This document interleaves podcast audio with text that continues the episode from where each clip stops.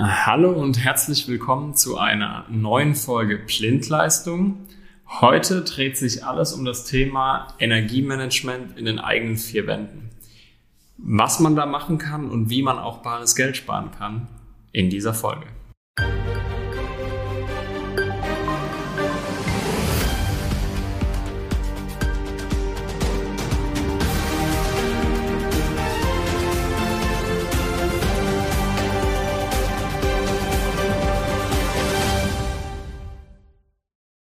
Und auch heute habe ich wieder äh, unsere Expertin im Hause, was das Energiemanagement betrifft. Hallo Anna-Maria. Hi Steven. Wir haben vor ein paar Folgen ja schon mal mit so einer Entweder-Oder-Frage gestartet und deswegen würde ich auch gerne mal an dich ein paar Entweder-Oder-Fragen stellen. Von daher fangen wir einfach mal an. E-Auto oder Verbrenner? Also generell für mich eigentlich Bahn, sprich keins von beidem. Wenn ich mich aber natürlich entscheiden muss jetzt, E-Auto ist da schon sehr attraktiv. Trockner oder Wäschehänger?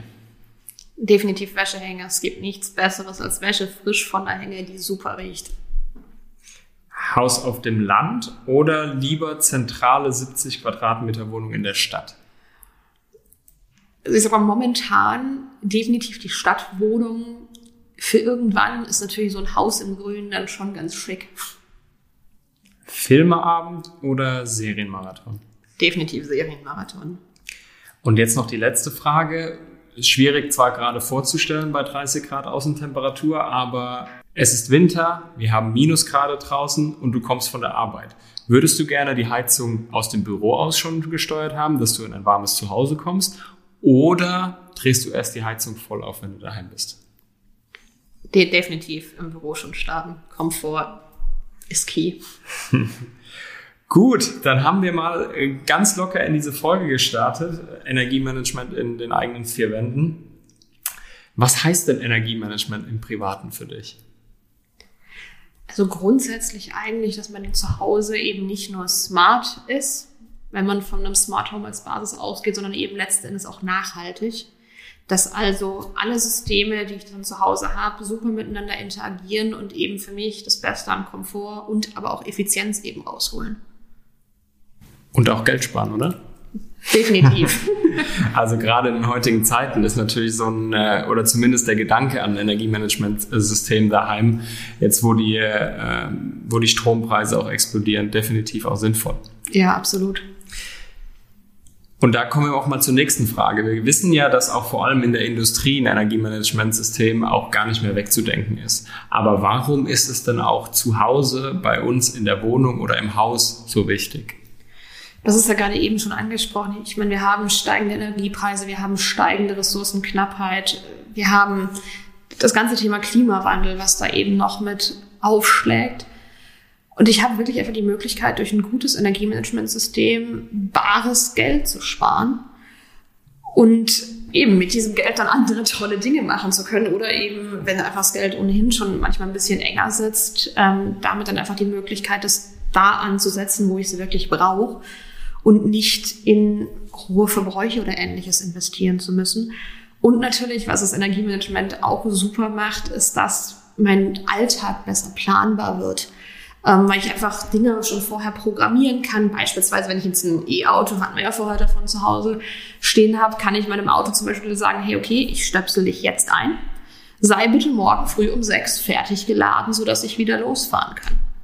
Oder lade nur auf einen halben Stand, weil ich muss nicht so viel fahren am kommenden Tag. Mir reicht also die halbe Tankfüllung. Heißt also, wir haben zum einen das Thema Komfort, wir haben zum anderen das Thema Kosteneffizienz haben wir dann auch Umweltschutz mit drin dabei? Natürlich sowieso, sobald ich Energie spare, habe ich dann natürlich auch die Möglichkeit, ähm, ja, Ressourcenverbräuche zu sparen und damit auch ein bisschen grüner zu werden. Vor allen Dingen, wenn ich dann eben auch die Funktionalität beim Energiemanagement nutze, nicht nur effizienter zu werden, sondern mir auch eine PV-Anlage aufs Dach packe, mir eine Wärmepumpe einen Energiespeicher in den Keller setzt und damit eben in der Lage bin, dass alle diese Dinge miteinander interagieren können, dann wird natürlich direkt alles grüner und auch autarker bis zu einem gewissen Grad. Heißt also, wir haben wirklich drei extrem große Vorteile für Energiemanagementsystem, auch im Privathaushalt.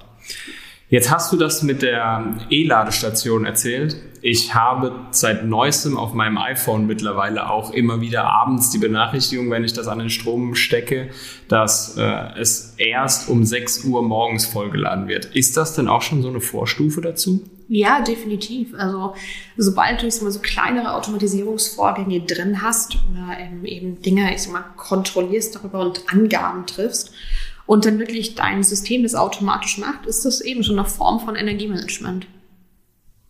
Was kann ich denn noch alles mit dem Energiemanagementsystem steuern, außer Heizung und vielleicht das Handy?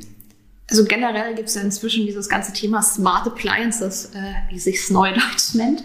Ähm, heißt im Umkehrschluss, ich habe jetzt auch eine intelligente Spülmaschine, ich habe eine intelligente Waschmaschine, ich habe einen intelligenten Kühlschrank und bin so einfach auch dann in der Lage, dass mein Energiemanagementsystem und mein Smart Home System mit diesen ganzen Geräten kommunizieren kann und dann zum Beispiel du der Sache sagen kannst, hey, ich habe jetzt eine PV-Anlage auf dem Dach, die hat jetzt den ganzen Tag, weil ich nicht zu Hause war, meinen Energiespeicher voll geknallt. Jetzt lass doch dann mal entsprechend die, die Spülmaschine bitte zu einem entsprechenden Zeitpunkt laufen, dass ich eben mit diesem, mit dieser Energie, die ich quasi gesammelt habe über den ganzen Tag, einfach dann wirklich meine Spülmaschine betreibe. Oder meine Waschmaschine zum Beispiel. Oder wenn ich so Dinge habe ähm, wie einen Nachttarif und immer noch Strom über einen, einen Fremdbezug zum Beispiel habe, dann kann ich trotzdem sagen, okay, Nachttarif ist ja meistens günstiger als ein regulärer Tagtarif. Ja gut, dann lass bitte meine Waschmaschine erst ab 22 Uhr laufen, wenn mein Nachttarif gerade greift und nicht zum teureren Tagtarif. Das klingt jetzt für mich nach etwas größeren Dimensionen. Heißt das eigentlich, dass ein Energiemanagementsystem nur in einem Mehrfamilienhaus oder in einem etwas größeren Familienhaus Sinn macht? Oder würde es auch Sinn machen, in der Einzimmer-Studentenbude auf 45 Quadratmeter? Sagen wir es so, da hast du wahrscheinlich mehr Möglichkeiten, einfach noch eigenständig Maßnahmen zu mhm. ergreifen. Also LED-Lampen zum Beispiel einzusetzen oder ähm, die, die Spülmaschine entsprechend immer vollzuladen, wenn du durch Zufall in deinem Studentenzimmer eine Spülmaschine haben solltest. Ähm, und da einfach eigenständig Maßnahmen zu ergreifen und so eben sparsamer zu werden. Wenn du dann natürlich, sag mal, das Glück hast, dass dein Vermieter da entsprechend Energiemanagementlösungen bereits anbietet, logisch, dann kannst du natürlich auch mit denen arbeiten und darauf zurückgreifen. Beispielsweise eines der Themen, die ja gerade so in aller Munde sind, ist ja Mieterstrommodell. Bedeutet Mehrfamilienhaus, äh, PV-Anlage auf dem Dach. Und wenn du dann sagst, hey, okay, will ich auch mit partizipieren, dann kannst du natürlich auch in dieses Mieter Mieterstrommodell nicht reinhaken. Kurzer Einwand von mir zur Mieterstrom oder zum Mieterstrommodell haben wir auch noch gesondert eine Folge aufgenommen, die verlinke ich euch unten in den Show Notes, sodass ihr die auch nochmal anhören könnt, falls ihr das noch nicht getan habt. Äh, Mia, wir haben jetzt nun über diverse Einsparpotenziale gesprochen. Jetzt lass uns doch mal konkret werden. Wie viel Prozent kann ich denn wirklich an Energie einsparen? Das ist tatsächlich ein bisschen schwer zu definieren, weil einfach Stand heute bei einem Energiemanagementmodell sehr viel davon abhängt, was sich denn an Parametern da reinsetzt. Ähm, beispielsweise haben sehr viele Energiemanagement-Systeme für, fürs Smart Home, fürs Zuhause heute schon so Eco-Möglichkeiten. Also dass verhindert wird, dass sich gewisse Geräte in den Standby schalten oder dann einfach ähm, zugänglich, sag mal, lahmgelegt werden. Ähm, es hängt aber wirklich einfach auch davon ab, was du für Parameter letzten Endes einträgst. Also willst du dein Licht dauerhaft anhaben oder sagst du, hey, nee, jedes Mal, wenn ich einen Raum verlasse, Licht aus? Wann lässt du deine, deine Spülmaschine laufen? Wie oft lässt du deine Spülmaschine laufen? Gleiches gilt für die Waschmaschine. Also es hängt einfach davon ab, was du genau vorgibst. Man sagt aber so über den Daumen gepeilt sind bis zu 30 Prozent Ersparnis drin. Was ja schon mal sehr viel ist. Definitiv, vor allem wenn man sich die derzeitigen Energiekosten anguckt. Heißt aber auch, ich als Endverbraucher habe oder spiele eine gewisse Rolle in der Thematik. Also ich könnte auch das beste Energiemanagementsystem äh, zu Hause haben und sehr viel Geld äh, dafür aufgebracht haben, aber ich habe es einfach schlecht eingestellt und spare damit nichts, oder? Also im Endeffekt äh, auch der Appell an den Endverbraucher, das so gewinnbringend wie möglich auch zu konzipieren. Exakt, genau. Vielleicht nochmal eine abschließende Frage. Wie können wir denn jetzt das Thema Energiemanagementsysteme im Privathaushalt nochmal auf den Punkt bringen?